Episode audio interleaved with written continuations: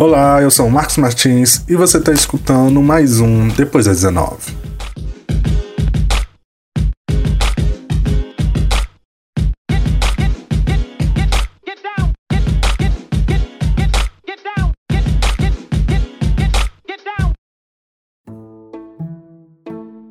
Racismo, dor, negritude, resistência.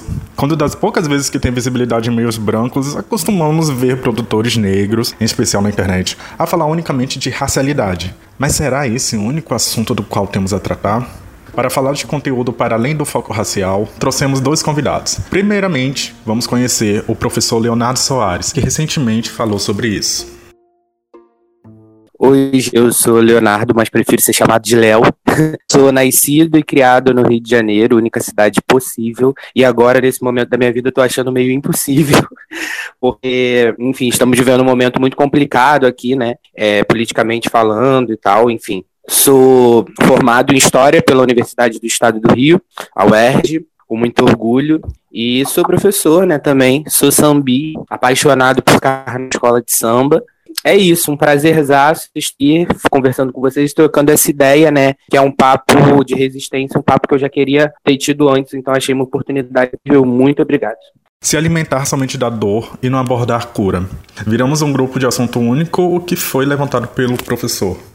Isso, exatamente. Assim, eu tenho pensado ultimamente, né, o quanto é importante perceber a população preta e principalmente a população jovem, mas também, enfim, de outras faixas etárias, como, enfim, consumidores de vários tipos de, de, produtos, né? Não só um consumo mesmo voltado para o capitalismo e tal, mas também de música, de cerveja, de futebol, enfim, de mil outras coisas que eu acho que nesse processo, principalmente aí é, no passado, né, com as eleições presidenciais, a galera que está mais dentro desse movimento de resistência e tal, eu acho que, sei lá, eu, sinto a população negra cansada, né, de estar tá sempre nesse lugar de estar ali na frente da brigando, brigando, brigando, brigando, brigando. E é claro que eu não estou sendo Alice no País das Maravilhas no sentido de pensar que assim, essas pessoas estão fazendo isso porque elas querem, no sentido de, ah, eu, eu se eu pudesse, eu não estaria falando sobre racismo, mas infelizmente a gente vive num mundo racista pra caralho e, tipo, é isso, sabe? Mas eu fico pensando que para aquilo, essas pessoas fazem outras coisas e outras pessoas pretas fazem outras, e que eu acho que é importante que a gente fale, sabe? Se eu, se eu que gosto de cerveja dou um Google no YouTube, não vejo muitos youtubers negros falando sobre cerveja. Se eu gosto de futebol e eu dou um Google, eu não vejo muitos YouTube, sabe? Negros falando sobre. Se eu gosto de samba, carnaval, quem é que está falando sobre isso especificamente, quem é que está no domínio, né, ação midiática, sobre os tipos de conteúdo que não sejam é, dentro dessa lógica, sei lá, da palmitagem, movimento acadêmico, enfim, ou qualquer outra coisa desse, nesse sentido, sabe? E aí eu, eu acho que é interessante a gente perceber a nossa potência nesse sentido, para que a gente possa ver outras rotas de alternativa para que a gente construa o nosso próprio diálogo na internet, né? Porque senão essa questão do racismo fica sendo tratada como um gueto um gueto que esse lugar aí que é colocado pelo senso comum no mimimi, e a gente só fica falando sobre aquilo. Eu acho que é importante também dar outra, ter outras possibilidades é, quando a gente quiser dar uma relaxada. E aí eu posso olhar o cara falando, falando sobre outras coisas, né? E é muito complicado falar sobre isso, porque eu fico, fico observando que, assim, ou a gente está nesse lugar de dizer que tudo isso que está sendo dito na internet e tal é uma besteira, ou mimimi, que eu acho que não é, como eu falei, tenho certeza que se essas pessoas estivessem passando por uma outra realidade, como eu também, né, como negro, nós não estaríamos falando, mas o quanto é importante também a gente falar sobre outras coisas, né, é, e que, assim, vão tocar inevitavelmente o vial, porque não tem como a gente se desprender da nossa cor para falar sobre qualquer tipo de assunto. A insistência no assunto de foco racial através da dor é reflexo da sociedade que vivemos. Filmes sobre escravidão, séries sobre abuso, youtuber falando de traumas.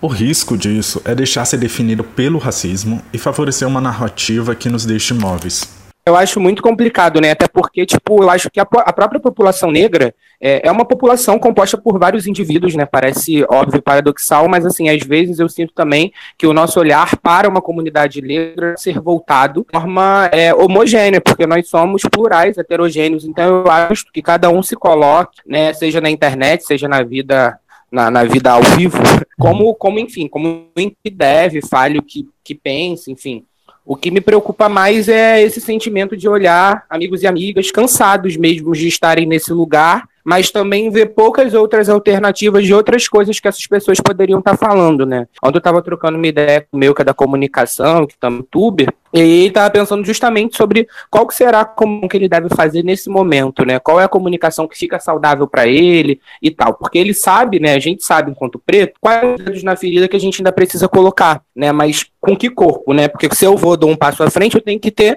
um corpo ali para falar sobre isso. Então, assim, eu acho que, como eu disse, né? A galera, enfim, tá, tá se colocando, como eu também, no sentido de contestar essa estrutura, né? E eu acho isso super válido. Mas o meu, o meu, o que eu tenho pensado mais, a minha maior inquietação tem sido sobre essas outras possibilidades, né mesmo? Outras possibilidades. Hum, e como seria feito? Exatamente. E aí é isso, né? Eu, depois eu fiquei pensando a partir do meu tweet que assim, o meu objetivo com aquilo não era para essas pessoas esquecerem o racismo do mundo porque eu, e, e falarem sobre qualquer outra coisa que não seja isso, sabe? Porque eu acho que não é esse o lugar social que a gente está desfrutando hoje em dia, assim. Falo por mesmo, né? Não é isso, né? É, é, sobre outra coisa, é sobre o alargamento dessas pautas na internet, a profundidade nessas pautas da internet, de modo que perpassem o viés racial, mas que também não, não fiquem só nesse lugar do, do racismo, né? No sentido de, do, do ruim que o racismo traz. Eu acho que é mais isso, né? E, por exemplo, eu estava lendo um, um um texto, né, justamente sobre a questão da ausência de técnicos negros no futebol, que super era um texto assim didático para quem gosta de futebol e tal, e tocava completamente nessa questão racial. Então achei um exemplo assim legal que contextualizasse um pouco do que eu tenho pensado, sabe?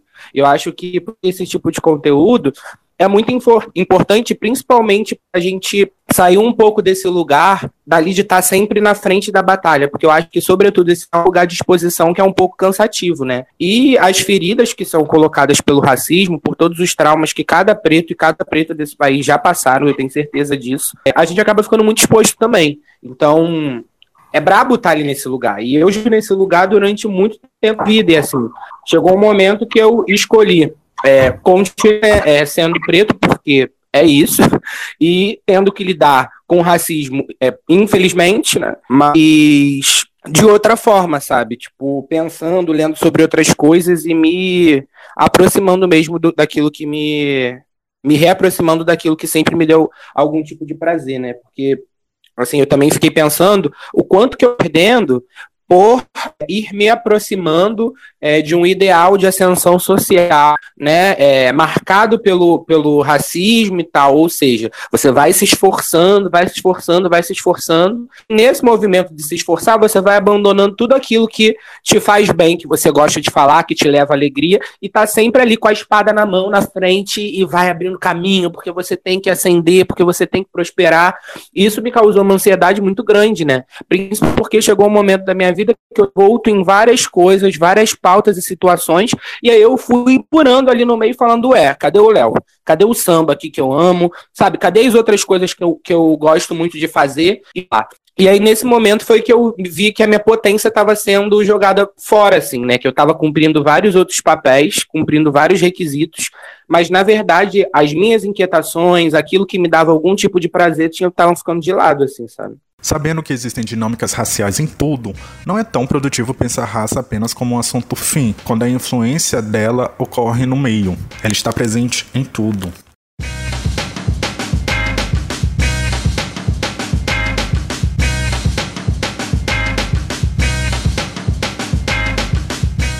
Ok, vamos produzir outros conteúdos e tirar esse foco. É, não é bem assim. Nem todo mundo pode pensar assim quando a urgência bate a porta. E esse papo talvez tenha doses de privilégio. Ou melhor, concessões, como o Léo fala. Nossa, eu acho super assim. É aquilo, né? Também é assim, é impossível cada um de nós falar de todos os lugares, por isso que eu acho que assim, é, eu tô falando sobre isso, eu tô pra minha experiência, né? Falando sobre, enfim, a minha vivência e também sobre, sobre aquilo que eu não consegui abrir mão por conta do racismo, né, no sentido de ter tido algumas concessões na minha vida, né, que me permitiram fazer certas adaptações. E aí eu acho que o objetivo é muito mais falar sobre isso, até porque, assim, não tem como eu falar de todos os lugares, mas, por outro lado, enfim, gerar uma inquietação no sentido de, de fazer que outros pretos e outras pretas possam refletir melhor sobre isso, né? Porque apesar das pessoas não poderem fazer da mesma forma que eu fiz, eu também não pude fazer da mesma forma que outras pessoas fizeram, né? Então acho que é o objetivo mais. É, o meu tweet tinha um objetivo muito mais gerar esse tipo de, de inquietude mesmo, no sentido de pensar, caramba, esse lugar tá confortável mesmo para mim, eu acho que esse é o único lugar possível de eu me colocar e me comunicar, né? Porque realmente tem coisas que assim, a gente não, não consegue abrir mão mesmo, né? Por conta de uma série de bases sociais que vão sendo colocadas pelo racismo. Mas que os privilégios nesse sentido, né? Eu gosto de chamar mais de concessões. Eu acho que as concessões nesse sentido vão ter tudo a ver mesmo com até onde cada um vai poder ir. Mas, enfim, eu tava falando mais mesmo da minha história, do meu lugar e tal. Tanta gente falando de racialidade, muitas vezes não tendo tanta capacidade de desenvolver o assunto, o mercado ia perceber esse movimento e que pode gerar problemas de quando o assunto é tratado para responder uma demanda financeira. Você diz assim, em relação a trazer essas pautas, como essas pautas estão sendo trazidas, acabar gerando um, um atrás disso, né? Exato. É, cara, então é muito complicado, né? Tipo, eu acho que tem algumas questões que eu, Léo, prefiro discutir entre os nossos e não utilizar a internet como palco para que, que certos debates aconteçam, né? Outras pessoas entenderam que a internet é um bom espaço de alcance, mesmo que seja também um espaço de exposição. E aí o que eu tenho visto, né, é a saturação de determinadas pautas, são pautas que estão aí no, né, que são pautas que as pessoas estão interessadas, estão curtindo, estão lendo. E aí eu percebo que é isso, né? Eu fico pensando assim, qual que é o verdadeiro objetivo daquilo, sabe? Então, certos debates que eu escolho não me colocar dessa forma, né? Deixo para o coletivo negro que eu participo, que é o coletivo de História Negra, né? Que tem o objetivo aí, enfim, de de reformular os currículos de história, né, colocando, inserindo autores e autoras negras e negros, e enfim. Mas eu, eu tenho percebido isso sim, né? Eu acho que está rolando sim uma comercialização de determinadas pautas, mas em contrapartida, somando aí o desagregamento, é assim que fala, acho que é. Da, da própria população negra, né? A gente, acho que, enfim, tá, tá rolando sim, eu tenho esse mesmo pensamento.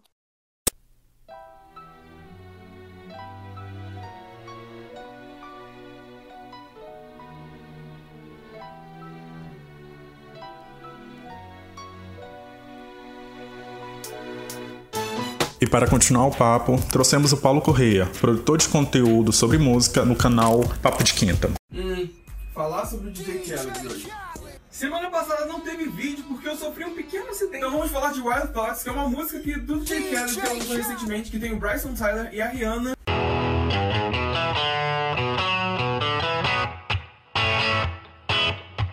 Olá, olá, meu nome é Paulo, sou é, era, né, um youtuber, produtor de conteúdo, mas também sigo na profissão de continuar produzindo coisas e etc.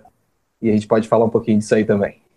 Então, Paulo, é, como produtor de conteúdo, acho que seria interessante é, trazer você justamente porque você passou todos esses ciclos de um produtor de conteúdo e que saiu do que se muitas vezes se coloca numa caixinha os produtores de conteúdo negro, que vai falar ou de questões raciais ou vai falar de cabelo. Você foi pro lado da música e se especializou nisso. É, eu, eu acho muito doido porque a, o início de tudo assim na para mim foi que eu sempre fui uma pessoa que sempre quis ter projetos na internet. Então, antes mesmo do Papo de Quinta, é, eu já tive página, já tive é, perfis de, de conteúdo no Twitter.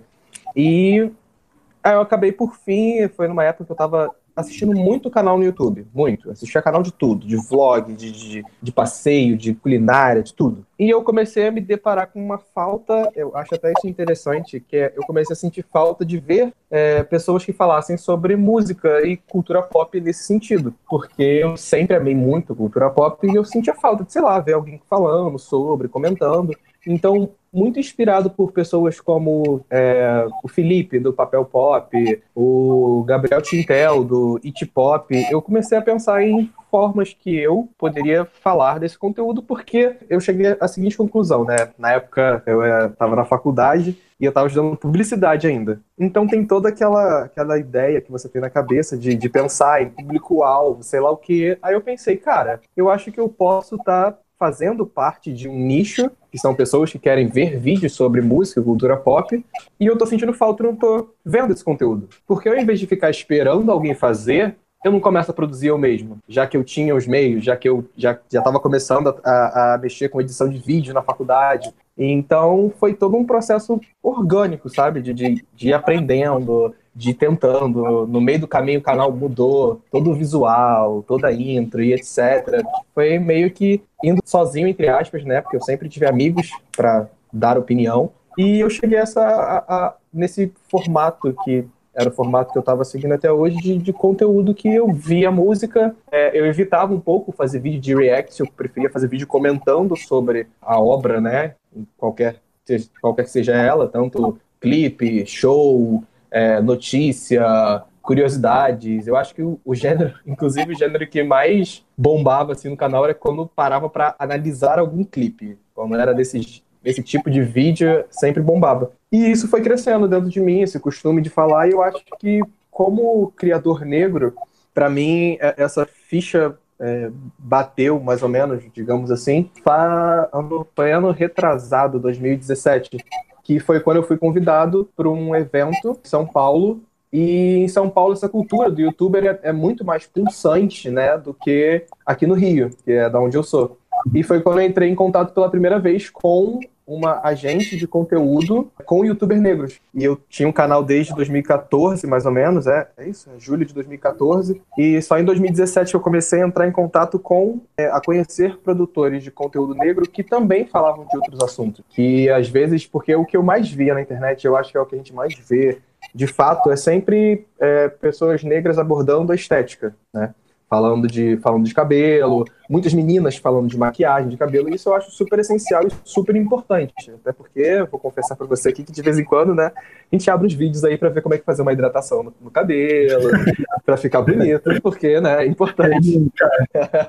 porque é sempre importante isso. Mas eu acabei me deparando com produtores de conteúdo que falavam de narrativas das suas vidas, né, narrativas que, que eles tinham é, lugar de fala, que não necessariamente se limitavam apenas ao conteúdo estético. E até o momento em que o menino, eu lembro muito bem disso, que foi o, o menino que falou para mim, cara, eu acho muito foda você ser um menino negro que fala sobre é, música, sobre cultura pop, e isso é uma, é uma coisa que, apesar de não parecer, é diferente. A visão de um negro sobre um conteúdo feito, por exemplo, é, pela Isa, pela Glória, pelo Baco, pelo Jay-Z, que seja, entendeu? Então é, é diferente você ver uma pessoa negra poder chegar e fazer um vídeo sobre This is America, do Steve Gambino. E eu achei isso muito legal, então isso começou a, a crescer muito na minha cabeça, né? À toa que ao decorrer do, dos anos que se passaram aí depois de 2017, 2018 até o início agora de 2019, eu acabei até meio que desenvolvendo, acho que o vídeo mais importante do meu canal, que é, assim, para mim, né, pessoalmente, nem de visualização ele é o mais visto, mas é o mais importante para mim, que é o música e identidade negra. Porque eu conto como foi o meu processo de empretecer, né? Porque tem toda essa questão do, do negro na sociedade que a gente tem que, aspas aqui, né? Aprender a ser preto entender o que, que é a gente em sociedade, e o que me ajudou muito a fazer isso foi a música. E, e foi fazendo esse, esse retrocesso de pensar nos anos de infância, assistindo clipes de Snoop Dogg e Jay-Z, etc., que eu, foi quando eu voltei essa, nessas memórias que eu pensei, caraca, eu tava me empretecendo naquela época e não tava reparando. Aí surgiu esse vídeo que é um, um dos meus vídeos favoritos, assim, que é, que é um vídeo que é de coração mesmo, que eu, é um dos que eu mais gosto. Meus 14 anos, mais ou menos, sempre fui uma pessoa muito ligada com o meu cabelo e eu mudava ele com muita frequência. Dread sintéticos ou natural, nagô, tranças soltas, crespo normal, cabelo sintético, enfim, minha mãe sempre me deu essa liberdade para eu poder fazer o que eu quiser com o meu cabelo e poder falar que eu era muito parecido com os rappers americanos. Hum.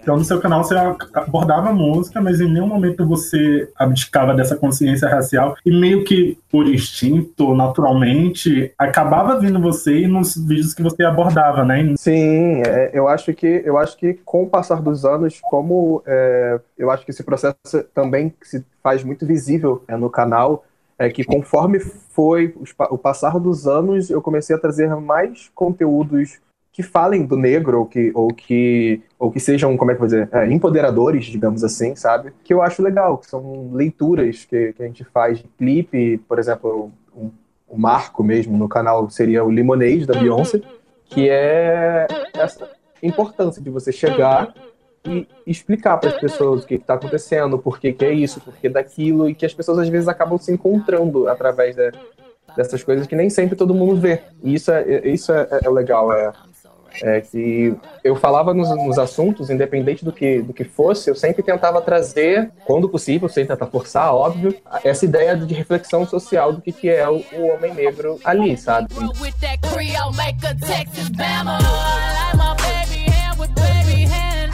Sempre que possível eu trazia artistas negros, mas quando não podia, talvez eu falava sobre algum artista que estava produzindo branco, né, no caso, que estava produzindo alguma coisa legal, fez um clipe legal e que tinha alguma coisa, por exemplo, errada. Se tinha alguma coisa errada ali que eu achava que, que não cabia na fala, ou que soava estranho. Por exemplo, o Grammy, eu lembro muito disso quando eu fazia vídeos sobre o Grammy, aquela premiação americana da música.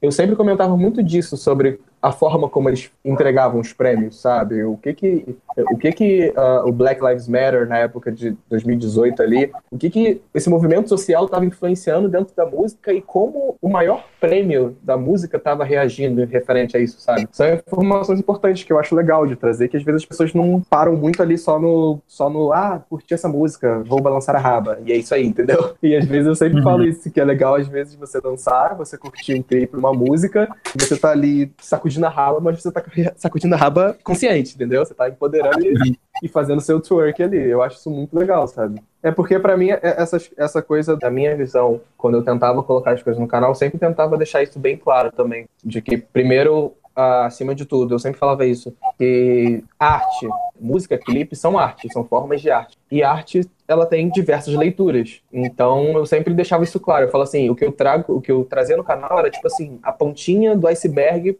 para você se interessar sobre esse assunto e você pesquisar. Porque eu acho importante isso, que às vezes é, a gente fica muito preso, isso é uma coisa é, inerente da nossa sociedade hoje em dia, que a gente fica muito preso no superficial, sabe? Que é o título da matéria, é o primeiro parágrafo, e, e a gente se dá por vencido só com essas informações. E às vezes tem muito mais coisa interessante além, sabe? Então eu, eu sempre deixava isso bem claro, que as narrativas ou o ponto de vista que eu trazia nos vídeos era o início, era só uma forma de leitura. E eu sempre jogava para as pessoas que assistiam, eu falava assim, qual é a sua? O que, que você entendeu disso? Você concorda? Você discorda? Eu sempre tentava instigar essa reflexão, sabe? Eu achava muito importante. É, eu gostava muito do, do Papo de Quinta, justamente porque você, o canal, o seu canal era um canal de músicas, era claro, não, não havia dúvida. Mas usando da música, você percebia que trazia as reflexões e também era perceptível o seu próprio processo de reflexão, né, de tomada de consciência racial, uhum. e acabava sendo uma coisa muda. Eu acho, eu acho até engraçado porque tem vídeos que é, é, é, o processo criativo de se fazer um vídeo, né? Eu sempre primeiro assistia os clipes, ouvia as músicas, é, anotava vários tópicos no, no papel ou jogava no Word, vários tópicos, e às vezes é, eu só escrevia e não parava para ler ou não parava para ler em voz alta, porque é, isso é uma coisa que faz muita diferença, né? Então eu tinha momentos em que durante o vídeo mesmo, eu nem sei, não vou saber te, te indicar qual específico isso, isso, acontecia, mas diversas vezes eu tava explicando um assunto pra câmera, um ponto de vista que eu tive, e caiu uma ficha assim, na hora, sabe? e eu falava tipo assim, caraca, caraca, então é isso. É engraçado porque é, é, eu acho que é constante, né? Essa, essa questão do, do aprendizado. Uhum, não, com certeza. E você passou justamente por todas essas áreas de produtor de conteúdo, inclusive dando uma finalizada no canal e até um, algo que se fala de hoje em dia, de produtores que dão tempo, produtores que fecham o canal. E como é que foi essa tomada de decisão? essa, essa tomada de decisão foi recente, né? Foi, acho que tem cinco meses que eu, que eu parei assim com o canal, falei que ia entrar em atos, etc. E ela veio de, até coincidência, né? Ela veio de uma conversa com outros dois youtubers negros, que eles estavam reclamando muito de que, primeiro, visibilidade, né? Que a gente sabe que é, existem diversos produtores de conteúdo negro na internet e a visibilidade que a gente recebe, ela é diferente, a gente sabe disso. Então, muitos deles estavam frustrados, sabe? Com alcance, ou problemas de gravação, não tinham os meios certos, né, para conseguir produzir e falar o que queriam falar, digamos assim. E eu, eu acabei é, tomando essa decisão também por par, parte por causa dessa frustração de produção. De, não, não frustrado com a produção de conteúdo, mas eu acho que eu fiquei muito frustrado com a plataforma YouTube. Ela é uma plataforma que, que ela, no final das contas, é, ela te exige, ela exige que o produto, agora falando especificamente de YouTube, né? É, ela te exige que você poste trocentos vídeos se você ficar uma semana ou duas semanas sem postar, ele cai com as suas visualizações, sabe? Ainda tem toda essa questão de, ah, não pode usar imagem X, mesmo que seja de maneira educacional, porque você tá sendo, tá, vai ser desmonetizado, sabe? Por exemplo, isso aconteceu no vídeo do Música Identidade Negra, que eu falei ainda há pouco, que era um vídeo que tinha um momento que passava um discurso da Angela Davis. E simplesmente o vídeo foi desmonetizado porque, segundo o YouTube, o vídeo instigava a, a é, discurso, eu não lembro direito agora o, o termo discurso de ódio? Não, não, não, era, não era discurso de ódio, mas era falar, tipo assim, tocava em assuntos sensíveis, era tipo isso, sabe? E, hum, por, e por, isso O vídeo, e por isso o vídeo foi desmonetizado. E sabe, isso começou a ficar na minha cabeça de que, cara, um, tô produzindo um conteúdo, tem gente que gosta, tem gente, tem, é, tem gente que, que tá assistindo, etc., mas a própria plataforma tá me sabotando. E eu não digo isso nem porque, ah, eu, eu queria ganhar dinheiro com o YouTube porque eu continuava trabalhando. O YouTube para mim era um hobby, sabe? Meu dinheiro vem do meu trabalho até. Então, uhum. isso acabava gerando um desgaste, sabe? Eu ficava produzindo conteúdo, aí, sei lá, uma semana eu não ia conseguir gravar porque eu tava viajando ou porque eu tava numa reunião que não tinha tempo, simplesmente. E, e simplesmente na semana seguinte o desempenho do meu vídeo era pior porque eu tenho que postar agora cinco vezes na semana para poder ter um, um, desempenho legal, sabe? Tipo, foda, uma plataforma que não te incentiva a produzir, sabe? Que ela quer que você viva em função dela, sendo que na verdade nem ela vai te pagar direito para você estar tá produzindo isso tudo que você está produzindo.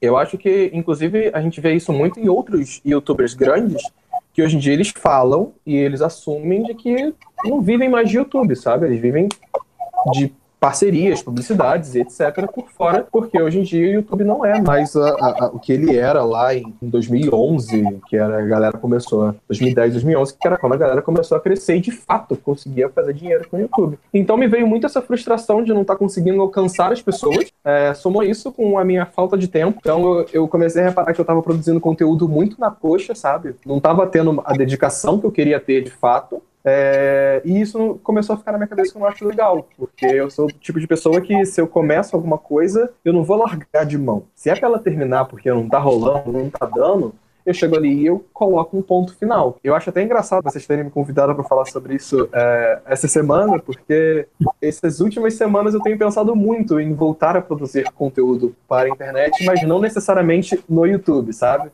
Eu fico sempre pensando em formas e conteúdos novos, e conteúdos novos ou formas novas de, de se passar um conteúdo que vão, vão além do, do, do, YouTube, além da plataforma, sabe? É, é, e isso fica, tem ficado na minha cabeça nas últimas semanas. Foi até uma coincidência engraçada vocês terem me convidado agora. Foi exatamente isso, que eu tô nesse processo de que eu sou o tipo de pessoa que eu não gosto de ficar quieto, sabe? Eu sempre gosto de produzir é, coisas, quer seja no trabalho, quer seja por fora, quer seja. Não interessa, eu não gosto de ficar muito parado sem, sem colocar coisas em prática, sabe? E então eu tô passando por esse momento de que eu olhei para uma plataforma, eu vi que ela não, ela, ela tem suas vantagens, óbvio, mas ela também tem suas desvantagens. E as desvantagens não estavam sendo legais, sabe? Não estava sendo maneiro isso. Então eu tô nesse momento de hiatos mesmo para refletir, sabe? É, é YouTube mesmo que eu quero? É, será que agora é o momento de partir para IGTV no Instagram, é, fazer thread no Twitter? É, formas de criar conteúdo podcast. que não necessariamente. É podcast, exatamente, sabe? É, é sempre. É todo esse momento que eu tô refletindo muito a respeito de qual caminho será. Será que eu volto? Eu volto? Vou conseguir ter tempo? Enfim, essas reflexões muito importantes, inclusive, de se fazer. Quando você começar a produzir conteúdo, acho que eu digo mais pela internet, pela minha experiência própria, é você entender que você vai ter que se dedicar. Porque vai depender de você. É você que é o criador do conteúdo, então é você que tem que estar ali na semana procurando conteúdo para falar, coisa para postar, é, roteiro para fazer.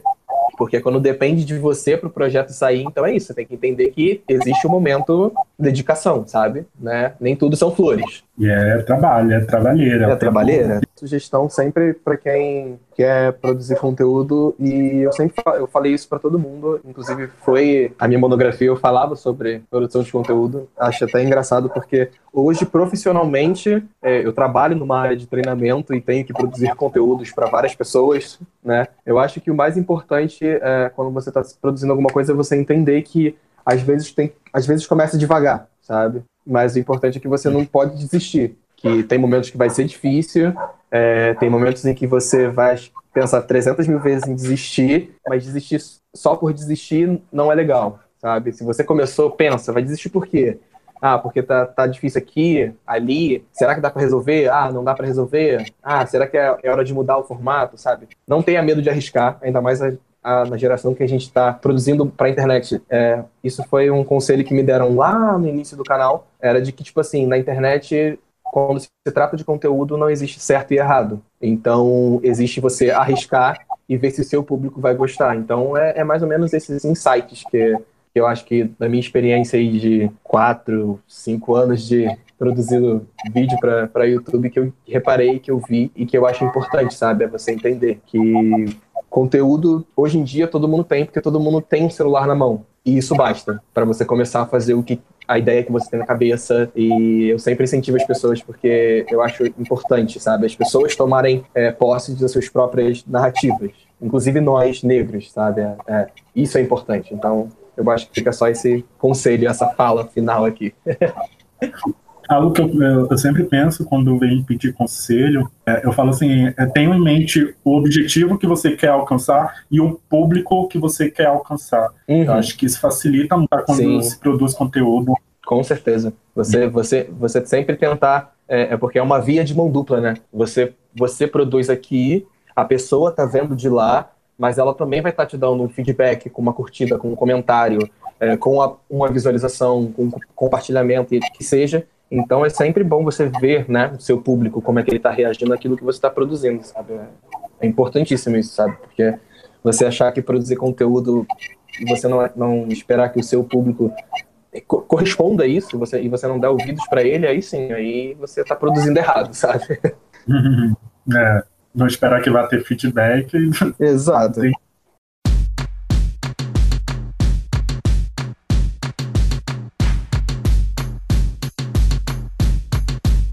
É isso, minha gente. Dúvidas, sugestões e elogios, mandem para contato.depoisdas19.gmail.com. Lembrando que 19 sempre numeral. Sigam a gente no Facebook, no Instagram e no Twitter. A gente estava sempre lá tweetando coisinhas. Bom, gente, queria agradecer aí, primeiro o convite, né? Segundo, a atenção de todos vocês. Como eu falei, é, o vídeo surgiu muito a partir de um tweet meu que tinha um conteúdo um pouco provocativo. E eu acho que a minha fala aqui hoje, né, essa troca de ideia mesmo, teve esse mesmo objetivo, né, de causar certa inquietação de, de forma nenhuma esgotar nenhum tema, até porque eu acho que são temas que estão em discussões que precisam ser discutidos e debatidos, então é claro que vão ter várias brechas, né? Eu acho que, enfim, acho que é através do diálogo que a gente vai conseguindo, enfim, fechar mesmo essas lacunas, abrir muitas outras, eu acho que não tem problema nisso. Atualmente eu estou envolvido em dois projetos sociais, né? Um é o coletivo de História Negra, Cone, e, e o outro é o Nica Jacarezinho, que é vestibular social e comunitário na comunidade do Jacarezinho e eu dou aula de história lá. O coletivo de História Negra é um, um universitário que basicamente tem o objetivo de, de reformular né, os currículos de história. Então, pensar a partir desse currículo que é excludente, racista, machista e que vai colocando né, a história das mulheres, a história dos LGBTI+, a história dos negros e negras como um gueto nunca contestando o cânone, porque o cânone é sempre o branco, né? E aí o nosso objetivo é justamente né, trazer essa história ao centro, porque senão você cria uma disciplina de história e gênero, você cria uma disciplina de história negra, historiografia negra ou qualquer coisa assim, você vai tornando pautas que são centrais como pautas subalternas. E aí o cânone, que é aquela coluna vertebral que a gente aprende em qualquer história se mantém uma história da Europa, pautada na cronologia da Europa, ressaltando as, as personalidades e pessoas da Europa, e aí a gente acha que não faz muito sentido. Então o Cone tem esse objetivo, né? Fazer esse trabalho de pesquisa, de base, para reformular esses currículos de história, né? E aí a gente tem encontrado várias dificuldades nisso, né? A primeira é a nossa dificuldade enquanto historiador formado por esse currículo europeu e que é excludente, tem todos esses problemas que eu falei, é, e que a gente se deparado. Então, nós mesmos né, temos ainda aí, conhe estamos conhecendo as ferramentas que a gente pode usar para encontrar outras, outras, outras obras, outras referências. E o outro problema, né, a resistência mesmo do conformismo universitário, de pensar que é impossível estudar uma história do Brasil que não passe por Caio Prado Júnior. É impossível estudar algo sobre a Europa e tal que não passe por Vovelli, né? Enfim. E aí nós temos encontrado essas dificuldades, mas estamos tocando o, trabalho, né? E é, eu acho que é, é, sobre o futuro, né? Porque eu já fui formado por esse curso, né? Mas eu acho que o futuro pode, pode ter aí umas surpresas mais agradáveis pelo caminho, né? Então, muito obrigado pela atenção. Amei participar. Achei que fosse ficar super nervoso, mas fiquei super à vontade. É isso. Quando precisarem, é só chamar. Agora eu vou pedir pro Paulo se despedir da gente. Paulo, dê o seu recadinho final aí, por favor. Primeiro, primeiro, agradecer muito ao convite. Muito obrigado por terem me chamado é, para poder falar um pouquinho aqui com vocês. É, a galera, se quiser, pode me seguir no Instagram e no Twitter. No Twitter é Papo de Quinta BR e no Instagram é Paulo R. Correia porque eu acho que eu não vou ficar muito tempo quieto. Daqui a pouco eu devo estar produzindo algumas coisinhas e com certeza vou jogar em alguma dessas redes sociais aí.